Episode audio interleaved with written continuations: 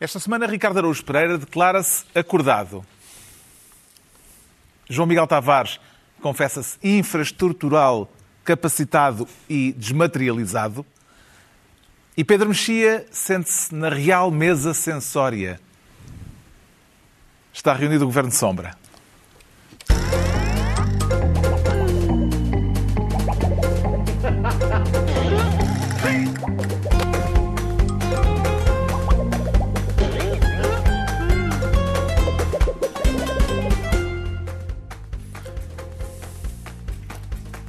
Ora viva, sejam bem-vindos. No final da semana em que Mário Centeno, ao fim de 1664 dias, ele repetiu isto tanta vez que eu decorei, e depois do primeiro superávit do Portugal Democrático, deixou o governo. Daqui a pouco falaremos do timing da mudança no Ministério das Finanças.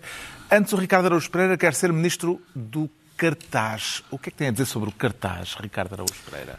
O Carlos é um cartaz que apareceu na, na manifestação contra o racismo. No Porto. No Porto, sim, apareceu um ou dois destes, não é? Apareceram, apareceram um, outro, um, ou dois sim. destes e a, e a polícia, o sindicato da polícia vai apresentar eh, queixa e, uhum. e Mas tentar... é só descritivo, sim. Foi, isso foi sim. o que aconteceu. Foi... Foi, sim, ah, exatamente. Para, para, quem nos segue na rádio, o cartaz diz... É cala-te. O cartaz diz... Não, é que eu esperava que houvesse alguma elaboração yeah, sobre yeah.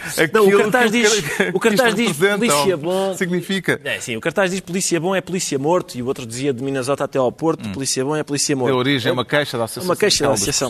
Polícia. Exatamente. A questão é a seguinte, é, nós já temos, eu estou um bocadinho farto de falarmos nestas questões sobre do, acerca do que se pode e não pode dizer em público e, portanto, desta vez gravei, que é para podermos ir fazendo outra coisa, enquanto tu, reparem. Quem acha e escreve num cartaz que polícia bom é polícia morto é um idiota, mas não é um criminoso. Palavras e ações são coisas de natureza muito diferente. Aquele cartaz não causou qualquer dano, exceto na reputação de quem o escreveu. Liberdade de expressão implica permitir que os outros digam coisas que nós não gostamos de ouvir. E, portanto... Isso pode ser usado Pode ser usado agora, a partir de agora. E foi uma homenagem a Marcel Marceau também. Foi uma homenagem a Marcel Marceau. e, portanto, a partir de agora, eu acho havia um... Havia já um livro do, do Anthony Lewis, que é uma espécie de biografia da primeira emenda da Constituição Americana, que se chama Freedom for the Thought That We Hate. E é isso que está em causa aqui. Liberdade. Sempre. Liberdade para, para o, o, pensamento que nós, nós odiamos. odiamos. Ou seja, é, uh, te, temos falado disto em relação a toda a gente, posso dizer, a, a idiotas posso... de várias estirpes. Uhum. É? Posso concluir e... então que não vê uh, motivos para a indignação dos polícias? Vejo, vejo. Sim. Atenção, eu vejo é todos os motivos para a indignação dos polícias. É, claro que se, o... é claro que um polícia que vê um cartaz a dizer que um polícia bom é um polícia morto tem todo o direito de se indignar. E a para questão a ação é a seguinte, a questão é... da polícia enquanto instituição de ir identificar uh, o o meliante, o prevaricador. Pois, reparem, não sei se ficou claro pela minha gravação. Eu também acho que a frase, a ideia... Quer pôr outra vez? A, não quero, se calhar melhor não. A ideia polícia bom é polícia morto é uma ideia abominável, abominável, estúpida, não é? Agora, a questão é sempre a mesma, que é que dano causou aquele pedaço de cartão com aquelas palavras? Zero. Nenhum. Nenhum polícia morreu, nem vai morrer por causa daquele cartão. Aliás, aquele cartão, mais uma vez, o que aconteceu foi que aquele cartão, infelizmente, o único dano que causou foi na reputação da pessoa que o está a levantar e, mais infelizmente ainda, numa manifestação que tinha toda a razão de ser, e tinha e tem toda a razão de ser, e que é justíssima. Não é? E, portanto, levar uma coisa daquelas para aquele, para aquele sítio manchou, prejudicou a causa, em vez de a fazer avançar. E uma coisa muito diferente é dizer este senhor devia ser punido criminalmente. Não, não devia, porque é, trata-se de, um, de um, idiota. E a idiotice, se a gente começa a punir criminalmente a idiotice, Uh, Mas a, a, frase, um a, a, frase certa aí que tu tens que repetir obsessivamente, tu e eu e toda a gente, é mesmo a de uma coisa são ações, outra coisa são palavras, é uma coisa são ações, outra coisa são palavras, porque isto não entra na cabeça das pessoas. E aliás, quase tudo aquilo que nós vamos falar neste programa baseia-se nesse equívoco das pessoas acharem que palavras ou símbolos são equivalentes a ações. Não são. E é quando nós as fazemos equivaler. Agora eu já tinha visto um espetáculo deste artista sobre como as palavras fazem coisas. Destes dois artistas. Certo, Destes mas- dois dois artistas, como fazer Mas agora poupamos, o, poupamos um bocadinho ao só- Austin e, à- e às ações Mas performativas. só é? em circunstâncias performativas. Exatamente. Exatamente. O contexto é tudo. Exato. Não, mas Exatamente. podíamos abrir é aqui um capítulo de filosofia da linguagem. Podíamos, Acho era bastante No final mesmo, quando já não há tempo. As manifestações em Lisboa e no Porto, associ- eh, essas eh, eh, manifestações aconteceram em associação a iniciativas idênticas em várias outras cidades da Europa, na sequência da morte de George Floyd nos Estados Unidos, e o presidente do PSD reagiu no Twitter dizendo que ainda ficamos é racistas com tanta manifestação antirracista. É o mais provável, sim. Partilha com Rui Rio, eh, João Miguel Tavares, a opinião de que não há racismo na sociedade portuguesa? Foi outra frase que ele escreveu no Twitter? Eu diria que essa frase colocada num cartaz, podíamos aplicar um raciocínio provavelmente muito semelhante àquele que o Ricardo acabou de expandir, não é? Mas a PSP não ia lá verificar a identidade do Não, mas, mas dizer isto é uma coisa que também é profundamente tonto. O que é que eu compreendo Rui Rio? Vamos tentar desculpar Rui Rio porque ele é um homem de números, não é? Um economista, gosta muito de números. E ele então vai dizer, mostrem-me os números. E aí nós temos que dizer, Rui Rio tem razão, não há números. Não há, não. Porque como o Instituto Nacional de Estatística não é permitido fazer questionários sobre questões étnicas, nós nunca vamos saber até que ponto existe racismo, até que ponto as, as, as pessoas de origem africana, portugueses de origem africana, estão piores na sociedade, até que ponto o elevador social funciona ou não para eles. Não fazemos patavina ideia, mas desconfiamos. Seja visível Nós hoje. desconfiamos que é É, muito visível é pelos preciso- sítios onde nós andamos, não é? É preciso estar bastante distraído É, para dizer com o que é que a frase não há racismo na sociedade portuguesa.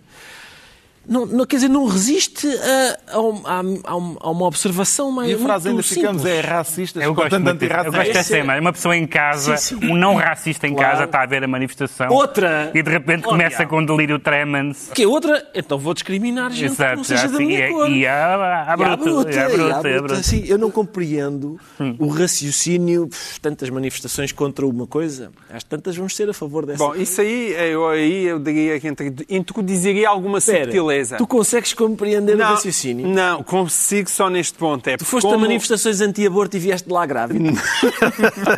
Não, mas olha, não, não se calhar não me importava, dependendo de quem me engravidaria. Mas, mas Pá, uma confissão destas. a esta hora adiantada. Não, a única coisa que eu acho é como hoje em dia não há uma manifestação sobre assuntos ditos fraturantes que começam com excelentes intenções e com, epá, com manifestações o mais meritórias possíveis, que depois descambam sempre, e este descambar é só um descambar no sentido em que começa sempre a dar argumentos à outra parte e permite a alguns cavernícolas saírem das suas cavernas, em que se as coisas não descambassem desta maneira, eles continuariam lá enfiados. Mas calma aí, nesta isso. manifestação, nesta manifestação, que- e tirando esse- o episódio do cartaz, que é uma coisa minúscula e que, aliás, Certo. só chamamos aqui por causa da questão da liberdade de expressão, aquela, aquela manifestação não descambou de, Certo. Mas manifestação nenhuma. eu estava já, já era polémica por outra razão, ainda antes do cartaz ter aparecido. O causa- facto das manifestações terem decorrido sem a distância social recomendável, parece-lhe Pedro Mexia, responsabilidade do governo, dos organizadores ou de cada um dos manifestantes individualmente? Repara, até agora o que tem sido mais ou menos eh, aquilo que se consegue mais ou menos organizar são justamente, não, não exatamente manifestações, mas concentrações, coisas desse género, como foi o 1 de maio, não a parte dos autocarros, que essa foi bastante vergonhosa, mas a parte do relevado consegue-se mais ou menos com uma organização e ali tratava-se da CGTP e, portanto, do Partido Comunista, com uma organização que garanta alguma uma manifestação desta natureza seria impensável que houvesse, aliás, como, como está a acontecer em todo lado, seria impensável que, que pudesse ser feito do ponto de vista sanitário. Rui Também, diz que não autorizaria. também Disse- não me parece que nestas circunstâncias, sendo que a manifestação em si mesma é uma manifestação contra o racismo, não estou muito bem a ver porque é que se proíbe uma manifestação contra o racismo. Ah, Acho que, não, não, não certamente pelo, pelo, pelo tema ou pela motivação. E não estou exatamente a ver como é que era possível eh, viabilizar a manifestação eh, com, com as medidas de segurança. Esta era uma manifestação, claro, que é um risco, como todos os ajuntamentos, toda, toda a natureza, mas acho que a possibilidade de a possibilidade de impedir a manifestação seria tão pior em termos do clima de que não vejo que houvesse grandes. Acredito que ele o fizesse, mas acho que a Câmara uh, e as entidades que o podiam fazer não o fizeram e acho que, acho que estiveram bem. Entregamos ao Ricardo Araújo Pereira a pasta de Ministro uh, do Cartaz. Quanto ao João Miguel Tavares, quer ser desta vez, e vamos continuar no mesmo âmbito, Ministro do Racismo, já queimou o seu DVD do filme Tudo o Vento Levou? Devo dizer que não só não o queimei, como foi um dos filmes que eu vi nesta quarentena ainda antes de toda esta polémica, porque os meus filhos nunca o tinham visto e eu, e eu disse, olha, nem é tarde nem é cedo. Então esteve a família toda a ver o Tudo e o Vento Levou. E o que é extraordinário é que o filme acabou e eu virei-me para a Carolina, que é a minha filha mais velha, e, diz, e disse: Olha, o que se aprende com este filme, coisas que se aprendem com este filme. Se algum dia vieram ter ao pé de ti e a dizer que a história das mulheres é uma história só de apenas de mulheres manipuladas e oprimidas pelos homens, lembra-te deste filme e da Scarlett O'Hara. Da Scarlett O'Hara. um, lembra-te sempre. Portanto, sempre que vierem com essa história, lembra-te deste filme. Lembra-te que em 1939 já havia personagens femininas fortíssimas no cinema e que aquilo é basicamente um filme profundamente feminista. Mas tu conseguiste falar com Agora, ela, ela não estava já cheia de vontade de criar uma colónia de escravos? Exatamente, essa é a questão. A questão é que há racismo naquele filme? Sim. A maneira como é retratada a relação dela com a escrava negra, enfim, que era escrava, mas pode-se dizer que a própria relação em si pode haver ali preconceitos e racismo. Mas é um detalhe naquele filme é um detalhe naquele filme. Aquele filme não é sobre isso. E, portanto, é engraçado colocar aqui o, o Todo o Vento Levou nos dois, nos dois pratos, que é, mas aquilo é mais um filme feminista ou é mais um filme racista? Espera, então, mas para agora vamos é, é retirar um, o, é um filme, o filme sobre o racismo. É um filme de glorificação, não da escravatura provavelmente, mas do Sul é um filme da glorificação do, do, da sociedade que havia no Sul. Tenho dúvidas sobre isso, ah, mas, é mas, ainda que digas isso, é um filme de glorificação da persistência individual que é algo uh, profundamente americano. Mas, além do mais, ah. é um filme. que era uma coisa que eu gostava de sublinhar. É um filme. Portanto, é um objeto estético que nós podemos concordar, discordar, não gostar, mas não tem que ser, não temos que, não temos que estar de acordo com os valores, não temos que estar com, de acordo com os valores da, do triunfo da vontade, nem do, nem do coração de Potemkin. Não, por aí, a não, filmografia... Que não temos, estar, não temos que estar de acordo com os valores e, a própria, e o próprio recuo da, da da HBO, dizendo que, não, que o filme não, não, afinal está, mas com contextualização. Acho muito bem, aliás, o que há... Não está, não. Afinal, há de estar, há de vir a estar. Acho muito bem. Acho que, acho que aliás, o argumentista do filme do 12 anos de escravo disse uma... Uh, escreveu um artigo no LA Times, acho eu, que, que dizia uma coisa interessante, que ele falava do timing. E eu percebo, eu percebo o argumento do timing, no mesmo sentido em que durante um tempo, uh, se 11 de setembro, não, não, não se programaram filmes com aviões e com terroristas em aviões e tal, no, sentido de que era muito sensível. Isso é uma coisa, percebo, isso é uma questão de, programa, de, de, de gestão de uma programação num certo momento. Agora, deixar de programar ou de ter disponível ou de mostrar filmes que são problemáticos politicamente, parece-me um recuo. Filmes, séries, livros. Filmes, séries, livros, muito significativo. Assustado, mas é um bocadinho diferente. Sim, esta semana sucederam-se as notícias de casos eh, envolvendo formas de vamos chamar-lhe revisionismo histórico, antirracista, podemos uh, até fazer um, um, pequeno apanhado chamado cacharolete, temos algumas imagens. Uh, uh, a plataforma HBO retirou o filme e tudo o vento levou do catálogo. Em Boston, uma estátua de Cristóvão Colombo foi decapitada. Em Londres, uma estátua de Churchill foi vandalizada. Em Bristol, uma outra estátua de Edward, Edward Colston, um traficante de escravos do século XVII, foi lançada a um rio por um grupo de manifestantes. Uh, finalmente, para nos, não nos sentirmos uh, totalmente fora do mundo, a estátua do Padre António Vieira, no Largo da Misericórdia, em Lisboa, foi também vandalizada e também temos imagens de como ficou, com uh, pichagens vermelho. Que ilações tira desta sucessão de casos, João Miguel Tavares? Bom, há, há, uma ilação que foi aquela que, quando nós vamos ainda uh, uh, atrás ao George Floyd, que é, começamos em manifestações sobre George Floyd e acabamos a derrubar estátuas. E, portanto, é esse arco, que é um arco que está cada vez mais a acontecer na, na, na, nas sociedades ocidentais, que é um arco extremamente perigoso, porque a meio do arco aquilo que é uma luta extremamente justa já perdeu uma data de pessoas, porque quando o arco acaba, as pessoas que acham que aquilo é extremamente justo já estão a dizer mas isto é absolutamente inadmissível. E isso é problemático. Isso é problemático. Acho que toda a gente perde com, esse, com, esse, com, essa, com essa questão. Agora, as estátuas em si.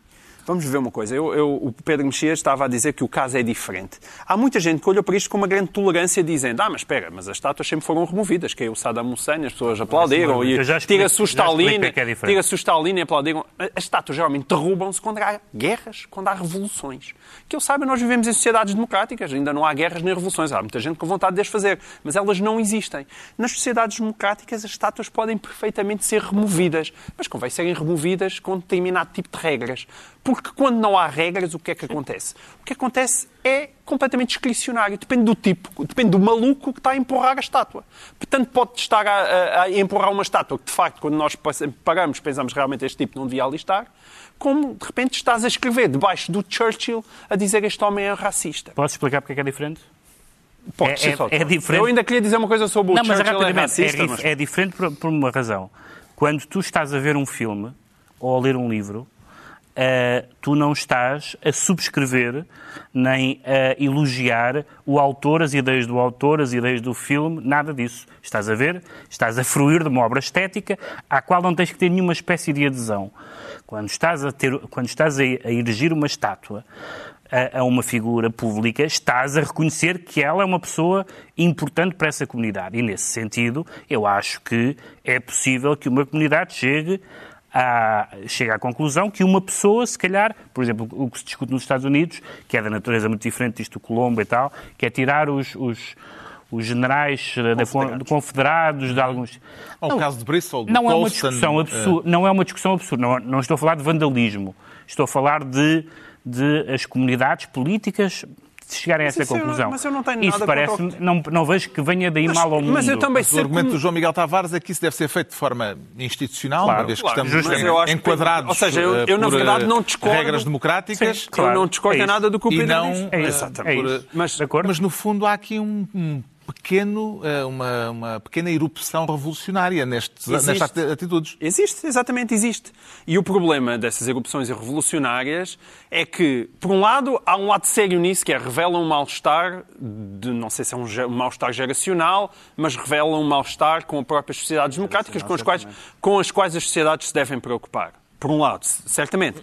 Mas também tem que haver ali um lado de resistência àquilo que é uma infantilização da história e uma espécie de, de, de transformar aquilo que são as pessoas, os heróis, o que, que lhe queiram chamar, os políticos, as grandes figuras do antigamente, como se nós estivéssemos a lidar com elas e fossem personagens de papelão, como nos westerns antigos dos, dos índios e dos cowboys. A minha filha, de quando tem, que tem 7 anos, está a ver um filme e pergunta-me: este senhor é bom ou este senhor é mau? E é uma coisa que ela pergunta se de repente a ver um filme mais complexo, olha, o Todo o Vento Levou, não é fácil responder se a, se a Scarlett O'Hara é boa ou é má. Mas, à medida que nós evoluímos, percebemos que isto é mais complexo. Continuarem a derrubar estátuas como se as pessoas fossem boas ou más, olhar para o Churchill. Atenção, Churchill, aos olhos de 2020, era racista. Foi racista. Mas atenção, o Churchill nasceu no tempo da Rainha Vitória. Ainda estava pai a meio do mandato e morreu em 1965, quando o homem estava quase a chegar à Lua. Ele é um arco de, de transformação dele próprio, por exemplo, na relação das, com as mulheres. Ele foi Sim, perseguido pelas mental- sufragistas. tem uma mentalidade sempre... totalmente- E depois, durante a, depois, após a Segunda Imperial, Guerra Mundial, claro. disse que se, que se tinha arrependido, no sentido em que o papel das mulheres durante a Segunda Guerra Mundial foi absolutamente fundamental, e ele percebeu tudo isso. Pá, olhar para uma pessoa daquelas e dizer Churchill é racista é de tal maneira ofensivo, tendo em conta aquilo que é o seu percurso, que não pode deixar, uma sociedade civilizada não pode deixar passar isso. Vê nisto que está a acontecer, Pedro Mexia, casos isolados ou parece-lhe que há aqui aquilo que poderíamos chamar uma vaga de fundo? Não, é muito engraçado porque nós muitas vezes aqui no programa falámos de um ou de outro assunto destes e recebemos, eu recebi várias vezes mensagens desse, dessas a dizer vocês estão a falar de assuntos que não são de cá. Isso é na América, isso não tem, não tem sentido. Cá ninguém cancela, ninguém cancela uma palestra de ninguém, cá ninguém quer atacar estátuas, cá ninguém, etc. E percebemos que é uma questão de meses ou uma questão de anos e que as, e que as coisas acontecem. Acho que há uma vaga de fundo, acho que há, acho que há, assim, há uma mudança de sensibilidade e a mudança de sensibilidade deve ser lidada de uma forma, ah, não propriamente uh, impulsiva. Acho, acho, acho que se deve perceber, e como digo, por exemplo, o caso do, do, do, dos Estados Unidos, a questão da, da bandeira da Confederação, etc. Acho que é um assunto sério e que merece ser ponderado. Agora, o que não, o que não faz sentido, bem, o vandalismo, e o que não faz sentido é uma espécie de, de dizer todas as pessoas do passado, na medida em que professavam valores que nos repugnam a nós, devem ser apiadas, destruídas, tiradas do... Isso, isso, é que não faz sentido nenhum. E há uma espécie. Até porque de... não sobrava ninguém. E, uma... e, até porque, eh, pegando nisto que o João Miguel disse, eles falaram numa dessas pessoas, acho que foi do, esse uh, que tinha uma estátua em Bristol, que eles diziam que era. Uh, uh, que tinha escravos e era um filantropo e as suas coisas eram verdade. Ou seja, ou, ou, o Cecil Rhodes, muitas das pessoas que, que, estão contra o Cecil Rhodes em Oxford, e alguns têm uma Rhodes Scholarship. Uh, ou seja, é verdade que... O, o Duarte Lima está acusado de ter morto uma velhinha no, no Brasil e, e, e foi um, fez Sim. um trabalho inacreditável seja, no IPO. É, ah, meu Deus. É estra... E agora? Por mais estranho que seja, é possível a uma pessoa ter contribuído de forma benéfica para uma sociedade e ter tido ideias ou comportamentos censuráveis. A maioria das pessoas são mais ou menos assim, felizmente não, não chegam a esses extremos. E, portanto, eu, eu sinto-me muito desconfortável com a ideia de julgar a história de uma forma negativa. Agora, a expressão revisionismo, eu não tenho nenhum problema com a expressão revisionismo, devo dizer. Acho que a história tem um grande aspecto de revisionismo, que é voltarmos aos assuntos no sentido de novas perspectivas, novos documentos, novas abordagens. Não tenho problema nenhum com o revisionismo. Sim, mas, mas, é o, mas, o, revisionismo não pode ser. Certo. Vejam lá aqueles cafres dos séculos que nos antecederam que não tinham este paladar ético que nós temos, que nós só consumimos do melhor. Que efeito é que estes casos têm, ou que efeito é que vê nestes casos quanto ao movimento antirracista, Ricardo Araújo Pereira? Parece-lhe que lhe dão força ou que o enfraquecem? Acho que tem um efeito muito bom, Carlos. Muito bom. Eu sinto, já, sinto o mundo melhor já. Com a, assim que, que, deixou de estar disponível na HBO o, o E Tudo o Vento Levou, eu senti imediatamente... E o Faulty Towers. Menos, e o Faulty Towers. Little Britain. Little Britain, o League of Gentlemen. Senti imediatamente os níveis de racismo a baixarem bastante. E há pessoas que dizem assim, bom, calma, atenção, está-se a dizer que foi retirado o filme. Não, não, foi retirado para ser reapresentado devidamente contextualizado. Exatamente, e bem. Porque imaginem que eles estavam só a recontextualizar e deixando o filme a continuar a ter os seus efeitos nocivos sobre a plateia de vegetais que olha para ele e que no fim conclui que realmente a escravatura é uma coisa eh, muito engraçada. Eu espero que a contextualização que seja, sei lá, uns, se calhar um, um de, de, tamanho igual ao do filme, talvez, que dê antes do filme, mas que seja de visionamento obrigatório e nessa medida talvez não seja bom que seja, digamos, um, um, vídeo, porque as pessoas podem estar em casa e pôr para a frente. Devia ser, se calhar, num campo de reeducação. Quem quisesse ver o, o, o filme, e há um campo de reeducação onde estaria um guarda a certificar-se de que o ele... Bernardo Silva. Exato, e o próprio Bernardo Silva, a certificar-se de que ele está a ver a, a contextualização. Eu, há uma coisa engraçada que é era aquilo que o Pedro estava a dizer do opa, vocês lá estão vocês a falar outra vez.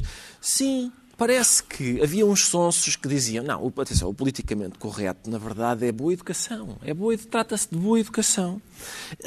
E nós aqui tínhamos uma outra opinião, até porque tínhamos lido alguns livros sobre que tinham mais do que essas duas linhas. É nós, é com as nossas opiniões políticas convergentes, convergentes pessoas das mesmas áreas ideológicas. Eu confesso que em, em, nenhum livro sobre o politicamente correto que eu li dizia que era boa educação. Dizia o contrário, dizia que era um fenómeno até bastante complexo, muito amplo, que incluía conceitos de espírito autoritário, como é possível ver, que incluía conceitos como trigger warnings, safe spaces, esta, também esta microagressões, o conceito de microagressões e, e esta compulsão para retirar livros, filmes, discos. Porque, mais uma vez, ações e palavras. Exatamente. e, essa, e, e, esta, eu só peço, se pudesse ser, epá, deixem a do Eusébio. Se faz favor, deixem a do Eusébio. Não sei se já descobriram alguma coisa, se ele não se parava Talvez o facto de ele ser negro Sim. Ah, é, é, ajuda. Mas não sei, mas símbolo do Estado Novo. Símbolo do Estado Novo. Pode ser que se descubra que ele não se parava ao lixo ou que, que tinha algum, alguma falha grave e querem ir lá tirar. Eu, essa pedia que não. Agora o resto deixem só pianhas e a gente tem a sua beleza, as pianhas. Ou então tentem, estes gajos todos, também podes propor para este pessoal todo tentar ir derrubar eh, o Marquês de Pombal. Porque como aquilo é muito alto, pode ser que vão uns caindo antes de lá chegar E- acima. mas atenção, esse é dos primeiros a ter que cair. Mas com certeza, não sei o que é que estão à O Nero, o Nero de Cacilhas. Lá está, fez coisas boas. Fez, Mas também matou gente. É Fez. bom ou mau? Marquês de Pombal. Há, há quem diga. E os escravos de George Washington. Há quem diga que lhe puseram a estátua pelas coisas boas, mas eu no meu íntimo sei que estão a homenagear o Nero de Col- e a Cacilhas cabeça do Colombo, e o torcionário. Os brancos, os brancos da Cacilhas e de Monte América. Gordo E de também. Monte arrasou Gordo, sim, sim, Gordo. arrasou por causa dos pescadores não, não iam para a cidade que ele tinha. Ele tinha feito Vila Real de Santo António, Sim, sim. eles recusavam a ir e ele, E ele incendiou, Sim, vou tocar fogo às vossas Mas cabanas. o urbanismo era muito forte. Era forte no urbanismo. Eles mudaram-se ou não se mudaram? O João Miguel Tavares fica então ministro do racismo e é a vez do Pedro Mexia agora se tornar ministro ad hominem para falar das alterações eh, na regra de nomeação do governador do Banco de Portugal, não é? É um assunto que tem algum tempo, mas, deu, eh, como, como disseram alguns deputados, eh, por ironia do destino, estou a citar, a decisão de que um, ex-ministro, um ex-membro do governo, não pode transitar durante cinco anos para o Banco de Portugal, foi votada, essa, essa, essa lei foi votada no mesmo dia em que o único governante, agora ex-governante, que podia ir ou que irá para o Banco de Portugal deixou de ser ministro. Foi A coincidência uma, terá uma sido- coincidência Eu gostava de, encantadora. de- de perceber em que sentido é que foi a coincidência, porque foi se calhar nos dois sentidos. Ou seja, por um lado, eh, a coincidência de, eh, havendo este caso, o ministro, eh, o Parlamento ter posto à votação aquele diploma. Hum. Por outro lado, o ministro ter-se demitido no dia em que o diploma ia ser eh, A, votado. coinciden- a- a do dia é uma coincidência. O dia concreto, acredito que seja uma coincidência. Mas aquilo é absolutamente uma lei ad hominem. Sim. Independentemente de se achar bem ou mal. Eu acho que não é recomendável que um ex-ministro das Finanças, neste caso, seja Portanto, transite é- para um órgão... É a favor do nojo. Sou a favor do nojo, sou a favor do nojo. Sou a favor do nojo em geral na política e na, na transição entre política e negócios e, neste caso, política e regulação. A decisão política e regulação. Agora, não é como se estivesse a falar de 300 pessoas ou de 300 casos. Este- esta, esta lei foi aprovada a pensar naquele senhor, que ainda por cima agora pode sair, já não, como já não está no governo, já não vai de governador, se for, já não vai de, já não vai de, é diretamente do governo para o Banco de Portugal, ainda teria uma, mas enfim, a lei põe os 5 anos. Ah, mas Em todo caso, até que a lei seja até que a lei eh, entre Mas em há um vigor, sinal- que seja mas há um promulgada e depois Mas publicada. há um sinal do Parlamento, ou seja, só o PS é que votou contra.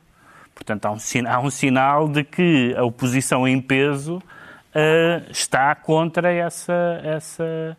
que não é uma prática inédita, não é? Já houve casos recentes, nos governos do PSD, nomeadamente, ah, de- dessa transição, que é uma transição problemática, mas, mas tem muita graça que tenha sido, ah, em termos de distribuição de trabalho e de e decisão, claro que foi por razões muito, no caso do Centeno, foi por razões muito concretas, portanto, o orçamento suplementar estava feito e, portanto, a Deusinha já lhe estragaram o brilharete, portanto, ele não ficaria, essa ideia de que ele se ia sacrificar pelo país, eh, depois de lhe terem estragado o trabalho, acho, ele, terem a crise, não Pois. foi, não foi ninguém em A concreto. A pandemia é que, é que estragou o trabalho. É evidente que ele não queria brincar mais. Mas, eh, mas foi uma. Se há, se há leis ad hominem, esta foi claramente uma lei ad hominem. António Costa era conhecido até agora por não gostar de substituir os, eh, um ministro de missionário por um dos seus secretários de Estado. Eh, Com a ascensão de João Leão nas finanças, essa regra quebrou-se. Terá sido uma forma de sinalizar a continuidade no cargo, João Miguel Tavares, a continuidade nas finanças. O próprio Primeiro-Ministro foi muito claro. Acho que essa ideia de continuidade está presente hum, e, e- e- de forma muito evidente. É evidente que, que- que- Mas o que é muito engraçado é que aquilo que sai cá para fora é não só um lado de continuidade, mas é mais do que isso. É que afinal este senhor é que tinha engendrado aquela mecânica das cativações, como quem diz: não, não, este rapaz é que era o gênio por trás do Ministério das Finanças. Mas isso já tinha sido escrito anteriormente. Tinha, Era, era não João deixa- Leão que, não deixa de ter graça. que, que Sabe, isso tinha tem- o, o cadeado. Tinha o cadeado. Isso não deixa, não deixa de ter graça porque mostra que o Ronaldo das finanças só foi Ronaldo enquanto o distribuidor de jogo deixou. É como aqueles jogadores de Tanta futebol que só marcam golos quando está ali o playmaker no meio a distribuir a bola. Quando, quando, quando, quando o Messi, o, o Messi português deixou de passar, o Ronaldo deixou de marcar. E a, a velocidade com que ele cai do pedestal é realmente extraordinária, o que mostra muito do poder do António Costa. Mas acha que ele caiu do pedestal ou que ele saiu pelo seu próprio pé do, do plinto, Não, acho da que é uma- pianha? Da pianha. Acho que é uma mistura. Acho que é uma mistura. Acho que sempre ficou claro que ele não queria continuar. Portanto, na cabeça dele conseguiria o superávit e depois transitaria para o Banco de Portugal. Mas, francamente, penso que as coisas azedaram de maneira muito evidente ah, nos últimos tempos. Aliás, até a situação há um se tornar mais ou menos Há insustentável. um momento muito bom que é António Costa, na pandemia, seja no que for, fala ao país sem papel. Porque é óbvio o que tem a dizer.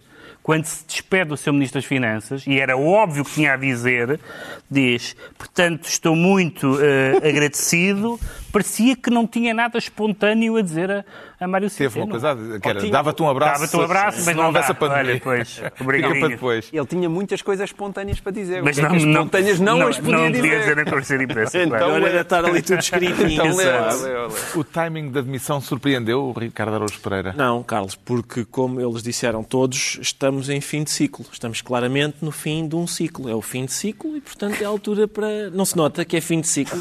Portanto, ele acabou de apresentar não é, um orçamento que, se calhar, Acabou o ciclo das vacas voadoras. Sim. foi... Sim, sim. Isso acabaste. Nesse aspecto É- acabou é mesmo o que ciclo. ele É verdade que foi acabou- só seis meses depois de ter tomado posse, mas acabou o ciclo. O que é que ele acabou de fazer? Acabou de apresentar um, um orçamento que se calhar vai ter de ah, reformular. Claramente, um momento de fim de ciclo. Portanto, a meio entre a apresentação e a reformulação, a pessoa que o fez sai. Para mim, diz, é, é, é obviamente, É a obviamente definição. é a definição de fim de ciclo. Não é? fim de, por exemplo, final da legislatura, não era fim de ciclo. Seis meses depois, fim de ciclo. Fim de ciclo. Mas no final da legislatura, se calhar já quis sair, Ah, pois. quis. mas, Ah, bem, eh, mas- António Costa disse Eu que isso ele não tinha que ir discuto. Era muito fazer óbvio, comícios. Era muito óbvio que ele queria sair. Agora, não me impinjam é que se- seis meses depois é que é o fim de ciclo. Não, eu estou atento aos ciclos. Isto não é- isto é- neste momento estamos a meio de um ciclo.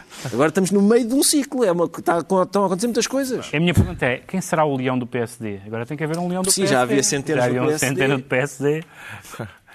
Se o, se o PSD mantiver o seu centeno, se calhar fica com ganha, porque o PS tem apenas o leão e, o- e eles continuam Eles com, continuam o com Sarmento, que era o centeno do PSD. Talvez, talvez fique. Se calhar Costa ponderou ir buscar o centeno, porque se um centeno dá sempre jeito, Exato. ia buscar o outro que Por outro estava lado, fica um disponível. bocado escaldado com centenos. Se calhar agora. O Pedro Mexia fica assim ministro ad hominem e estão entregues as pastas ministeriais por esta semana. Altura para sabermos porque é que o Ricardo Araújo Pereira se sente acordado. Gostou de ouvir o professor, eh, o, presidente Marcelo, no papel de despertador, Gostei, Ricardo Araújo senhor. Pereira. Gostei, sim, senhor, porque senti, quando ele disse que agora estava na altura de acordar e que havia que. Senti como naquelas alturas em que um clube eh, que não é o campeão volta a ser e os adeptos dizem Oh, o campeão voltou! E eu senti que estávamos nesse momento de Oh, a democracia voltou! Ou seja, já, já se pode. Não, vais cantar isso este ano. Já podemos. Pois eu sei que não. eu Mas sei aposto que que não. já cantou. Eu sei que não, mas ah, parece que a democracia voltou. Acabou-se a pasmaceira e a, e a União Nacional e não sei o quê. E, pelos vistos, pode- podemos voltar a fazer aquilo que, é, que se faz na democracia. Quer dizer, olha que eu discordo dessa sua medida. Isto vem a propósito da cerimónia simbólica de comemoração do 10 de junho e do discurso de Marcelo Rebelo de Sousa, dizendo que Portugal não pode fingir que não existiu e existe a pandemia, como não pode fingir que não existiu e existe uma brutal crise económica e financeira e que o 10 de junho é o momento para acordarmos. Eh, Portanto, o alerta pareceu-lhe oportuno. Oportuno. E o caráter minimal e simbólico das comemorações, João Miguel Tavares, eh, por comparação, nomeadamente, com cerimónias de anos transados. Eh, Não vamos particularizar. Eh, Pareceu-lhe adequado este modelo? É é assim, se eu fosse daqueles que acham. Há, há quem acha que é. Ah, o 10 de junho é uma coisa que chega mais a feriado de direita e o 25 de abril e o 1 de maio a feriados de esquerda. Para quem acham isso, aí podias dizer que esse caráter minimal tinha realmente algo de simbólico, tendo em conta o tamanho eh, da festarola em cada uma das, dos feriados. Mas eu não sou esse, portanto, eu sou daqueles que gosta muito do 25 de abril, gosta até do 1 de maio, o grande respeito pelo sindicalismo inicial, inteiro e limpo. E, eh, e portanto, eu eu, eu compreendo. Mas notou-se aqui que houve uma mudança, a, a presidência das comemorações mudou claramente do ano passado para este não, isso, estratégia. Isso mudou, mudou, mudou de estratégia, de facto. Mas eu acho que não tive nada a ver com isso. Acho que foi mesmo a Covid. Claro que, em termos de lógica, também não tem muita lógica, no sentido em que se, agora que o vírus está mais afastado, esta se calhar podia ter sido maior que a do 25 de Abril. Mas isto em Portugal, o país, a lógica não abunda. Aqui, basicamente, a diferença foi nesta comemoração que a manda é Marcelo Rebelo de Sousa e nas outras que a mandava era ao Parlamento e, portanto... Marcelo Rebelo de Sousa chegou assim. a dizer que é, era assim, com este modelo, claro. que imaginava imaginava que claro. poderia ter sido feito no 25 de Abril. Uh, o Presidente da República sublinhou que os políticos uh, fizeram uma trégua de dois meses e que se uniram no essencial. O período de confinamento da conflitualidade política terminou, Pedro Mexia?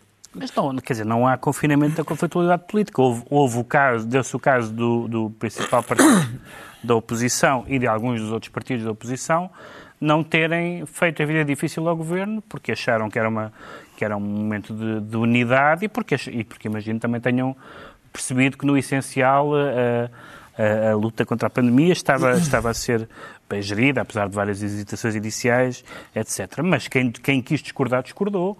Uh, na, no, estado de, no estado de emergência, quem quis discordar, discordou, da primeira vez e da segunda vez, uh, ou quem se absteve, ou quem votou contra, portanto, não ficou não ficou suspensa a discordância. E agora é a vida normal, nesse, do ponto de vista político. Do ponto de vista político. Agora, não, não eu acho que em todos os momentos Uh, em todos os momentos as pessoas estiveram bem. Estiveram bem quando acharam que não, não deviam ser politiqueiros num momento de emergência. Estiveram bem aqueles que, mesmo nesse momento, tinham discordâncias fundamentais, como o caso do Partido Comunista, que decidiram exprimir. E estão bem as pessoas agora que dizem agora é política como antes. Acho que isso é faz parte do processo. Está esclarecido então porque é que o Ricardo Araújo Pereira faz questão de dizer que está acordado. Quanto ao João Miguel Tavares, declara-se infraestrutural, capacitado e desmaterializado. Explique lá isso melhor. Isso é muita coisa. É, isto é uma espécie de langue de boada 5 de outubro.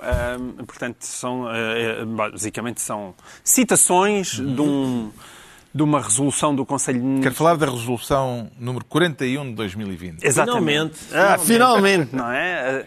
Que aprova o, o, o, programa de estabilidade económica e de crescimento que supostamente vai gerir o, o e encontrou lá estas expressões. esta primeira leva da crise. Infraestrutural, capacitado, desmaterializado. Sim, porque eh, eu e outros amigos meus eh, fomos todos interessados. Porquê? Porque, basicamente são os amigos que estão há demasiado tempo à espera que as escolas abram e já perceberam que elas nunca vão abrir e que estão preocupadas com isso, sejam porque se interessam pela área, seja porque têm muitos filhos e obrigatoriamente se interessam pela área, como é o meu caso. Um, e, eu, e, então, quando nós olhamos para esse PES, e que, que, esperamos que aquilo não seja feito com os pés, mas que é mesmo feito com os pés, uh, há 460 milhões em que, em que, o Ministério da Educação mete a mão. 60 milhões é para remover ambiente das escolas e 400 milhões é, que, é, que, é aí que aparece, são 400 milhões para adquirir computadores, conectividade e licenças de software, isto vai, a Microsoft já deve estar a esfregar as mãos, desenvolver um programa de capacitação digital dos docentes e também incrementar a desmaterialização dos manuais é, escolares. Acha isso mal ou acha isso pouco? Eu, eu não acho isto mal, desde que haja dinheiro para isso. Uh, eu só pergunto é, e o resto? E onde é que estão o apoio àquelas crianças que ficam tragicamente para trás sem seis meses de aulas? Onde é que estão os docentes? Onde é que estão as aulas de apoio? Onde é que estão as medidas para tentar que essas pessoas, sobretudo, evidentemente, as mais desfavorecidas, não percam mais uma vez o comboio? Eu acho tanta graça a manifestações antirracistas e gente a, a, a, a ir embirrar com a estátua do padre António Vieira. Mas, se querem, isto, isto, este tipo de medidas, este tipo de. A, a, aquilo que tem sido a atuação laxista do Ministério da Educação é mais racista do que qualquer uma destas coisas, porque tendo em conta que, evidentemente, que a, que a população de ascendência africana está entre a mais desfavorecida de Portugal, estas são as pessoas que são deixadas para trás. E é aqui que isto faz diferença. Não é, não é, é estas, as faltas de medidas Pá, podem pôr mil estátuas do Padre António Vieira. Nada prejudica tanto estas pessoas como este esquecimento. E isso parece-me escandaloso. E ao Pedro Mexia, o que é que se lhe oferece dizer sobre a resolução do Conselho de Ministros número 41 de 2020? Sim, queria, queria sublinhar uh, um, na, na, parte da cultura, porque há duas coisas que, que têm sido, têm acontecido noutras áreas também, mas na cultura de uma forma talvez mais flagrante, que é falarmos do que já, do que já sabíamos, mas agora com mais urgência, eh, e falarmos do que ainda não sabíamos. Eu vou explicar o que quero dizer. No caso da cultura, há dois casos muito flagrantes, que é os intermitentes, a questão dos intermitentes da cultura. Toda a gente falava disto há muitos anos, havia um, grande cor de pessoas que era preciso dizer que era preciso resolver isto. Foi-se adiando, foi-se adiando, até que neste momento é absolutamente urgente porque as pessoas ficaram totalmente sem, sem trabalho. E o segundo ponto é, é sabermos do que estamos a falar. Percebeu-se agora, eu já percebia em algumas áreas, mas não sabia que era tão generalizado, e este plano fala disso, de um levantamento das pessoas que trabalham na cultura. Não se sabe, as pessoas estão a falar, os próprios dos vários setores, e dizem, mas isso abrange quantas pessoas? Não sabemos. E empregam quantas pessoas nesta área? Não temos números fiáveis. E, portanto, isto parece-me o básicozinho para ter uma prévio. política em qualquer área. E, portanto, ainda bem que, por más razões, essas duas uh, medidas vão avançar. Acha mais importantes as infraestruturas, a capacitação ou a desmaterialização, Ricardo Araújo Pereira? Eu estudei atentamente esta resolução, Carlos, e voto X uh, na... Lembra-se o número uh, da resolução? Capacitação, sei, é número 41 de 2020. Foi ler? Não, não, sei de, sei de memória, estava a ver que horas são. Uh, e sim, é, voto, voto em capacitação. É? é Gosta mais de capacitação? É, que eu mais gosto é a capacitação. A desmaterialização não me apetecia. Uh, estou bem materializado.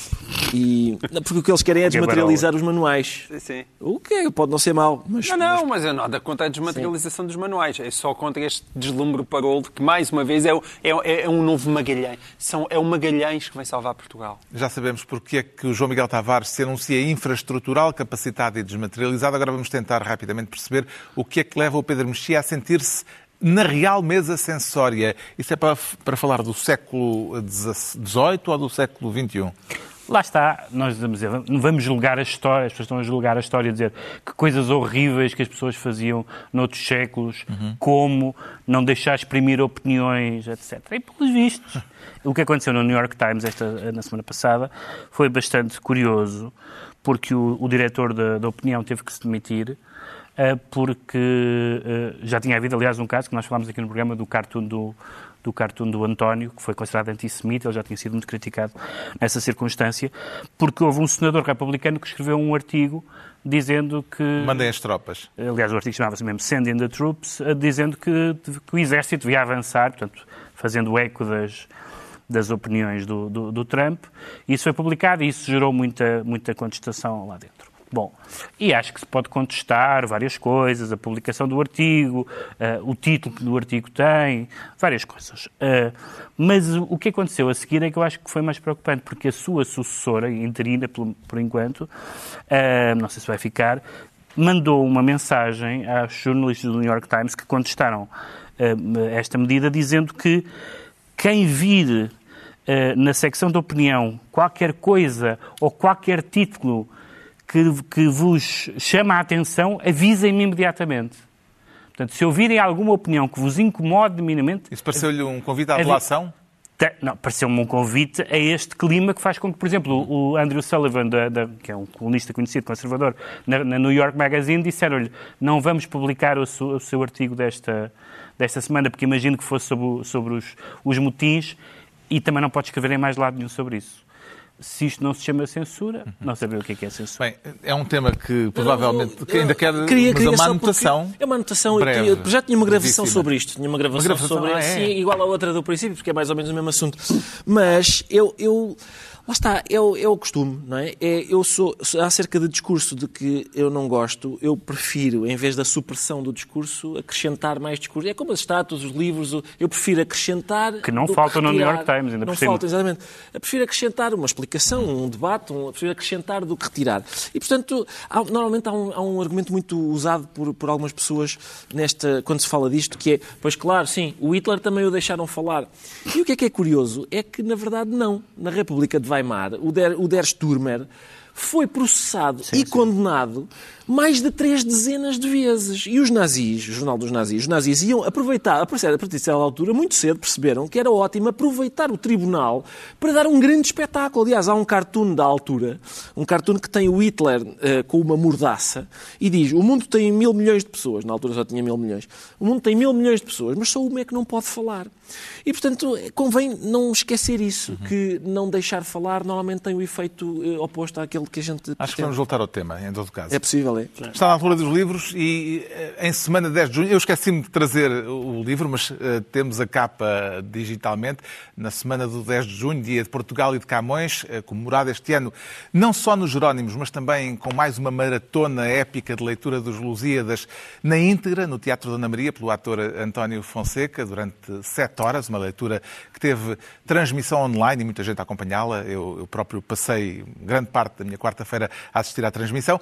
E para associar também às comemorações, não trago os Lusíadas nem a lírica, mas queria trazer, não trouxe, trago uh, a sugestão de um pequeno livro do poeta e ensaísta Nuno Júdice, chama-se Camões por Cantos Nunca Dantes Navegados, que é uma aproximação às várias facetas da obra de Camões, uh, uma leitura de pormenor, o, o chamado close reading, tanto de alguns aspectos dos Lusíadas como da lírica ou das cartas, e a motivação de Nuno Júdice neste conjunto de ensaios breves é despir Camões do manto mítico que muitas vezes o cobriu eh, e que o usou para efeitos de propaganda. Ou seja, voltar ao texto propriamente dito, porque diz Nuno Júdice na introdução, felizmente a poesia acaba sempre por se impor sobre os aspectos anedóticos e quase sempre de circunstância política que se alimentam desse mito. O João Miguel Tavares traz um livro sobre um herói uh, mais recente e agora eh, vandalizado. Sim, que espero que ainda se mantenha como herói. Meu é certamente, e espero que todas as pessoas que amem a liberdade, provavelmente o maior político do século XX. Um, e esta biografia é uma biografia monumental do, do Andrew Churchill. Robert, do Churchill, Churchill caminhando com, com o destino. Uh, curiosamente foi a minha leitura da pandemia e nunca me pensei que ela me viesse ser tão útil uh, depois de assistir. Estavas a ver o Tudo o Vento Levou e a ler uma coisa sobre Churchill. Uh, eu sou muito, sou, olho, sou muito eclético. Agora, isto o Andrew Roberts, embora tenha escrito antes tudo o que aconteceu, parecia que estava a adivinhar aquilo que, aquilo que aí vinha, porque na sua conclusão explica evidentemente que realmente Churchill era racista e que o racismo biológico eh, era considerado cientificamente factual na adolescência de Churchill e partilhado por outras pessoas, incluindo o Sr. Karl Marx, por exemplo. Mas ele explica algo que ainda é mais complexo, que é foram estas crenças na superioridade da raça britânica que também o levaram à posição inacreditável de força, de inteligência, de coragem que teve durante a Segunda Guerra Mundial. Isso é, é deste tipo de complexidades que o mundo é feito e, portanto, parem de colocar gatafunhos nas estátuas de pessoas extraordinárias, ou pelo menos não antes de lerem uh, livros como este. O Ricardo Araújo Pereira traz um humorista em castelhano. Não é um humorista, atenção. É um, não, escritor, é um ensaísta não, exatamente, que é um escreve sobre o humor. É um escritor espanhol ótimo, chamado Andrés é espanhol? Barba. É espanhol, sim. Andrés Barba, o livro está em espanhol, peço desculpa, pode ser que algum editor português uh, se tente uh, uh, traduzi-lo. Chama-se O Riso Canibal. Uh, humor, pensamento cínico e poder tem, é uma coleção de textos há um especialmente divertido que se chama. Divertido quer dizer interessante, chama-se Chaplin versus Hitler, ah, um estudo sobre a paródia e parte do, de um facto curioso que é descobriu-se ao, ao, ver os registros que o Hitler na sua na, na casa que ele tinha lá em num sítio uh, tinha uma tinha uma peço desculpa por ser tão específico se calhar estou a amassar tinha uma sala de projeção privada onde viu em dois dias seguidos viu duas vezes seguidas em dois dias seguidos o o grande ditador do Chaplin, em 1941. E isso é um pretexto depois para uma reflexão sobre o modo como a paródia é uma espécie de eh, possessão demoníaca do humorista sobre o parodiado. E depois tem, há uma coisa curiosa que é, acaba com dizendo o seguinte: a Liga Nacional da Decência, nos Estados Unidos, promoveu também uma ativa campanha contra a suposta imoralidade do filme e o Senado norte-americano criou um subcomitê, em 1941, que chegou a recomendar a proibição do grande ditador por incitamento à guerra. Portanto, era, o Chaplin foi acusado de combater o incitamento à guerra incitando à guerra. É, é, impressionante a frequência com que quem se reclama do lado da decência e da moral é indecente e imoral. É um fenómeno muito giro. O riso canibal. Uh, o Pedro Mexia traz outro o homem, autor vandalizado. Um dos homens da semana, o Padre António Vieira, que era, como várias pessoas disseram, e é verdade, que era não era contra a escravatura, praticamente ninguém era contra a escravatura na época dele, era a favor de um tratamento humano dos índios e escreveu sobre isso. Uh, e também, não sendo um crítico da, da escravatura enquanto, digamos, instituição, uh, não deixou de escrever algumas coisas altamente invulgares no tempo em que ele escreveu. Esta é de um sermão que foi preferido na, no Brasil, na Bahia, de que eu vou só ler umas linhas. Está a falar dos escravos e diz: Já se, depois de chegados, olharmos para estes miseráveis e para os que se chamam seus senhores, o que se viu nos dois estados de Jó é o que aqui se representa a fortuna, pondo juntas a felicidade e a miséria no mesmo teatro. Os senhores poucos, os escravos muitos. Os senhores rompendo galas, os escravos despidos e nus. Os senhores banqueteando, os escravos perecendo à fome. Os senhores nadando em ouro e prata, os escravos carregados de ferros. Os senhores tratando-se como brutos, os escravos adorando-os. Os senhores em pé apontando para o açoite com estátuas de soberba e da tirania. Os escravos prostrados com as mãos atadas atrás com imagens vilíssimas de miséria. Black Lives Matter. Está concluída mais uma reunião semanal, dois a oito dias, novo Governo de Sombra, João, Pedro Mexia, João Miguel Tavares e Ricardo Araújo Pereira.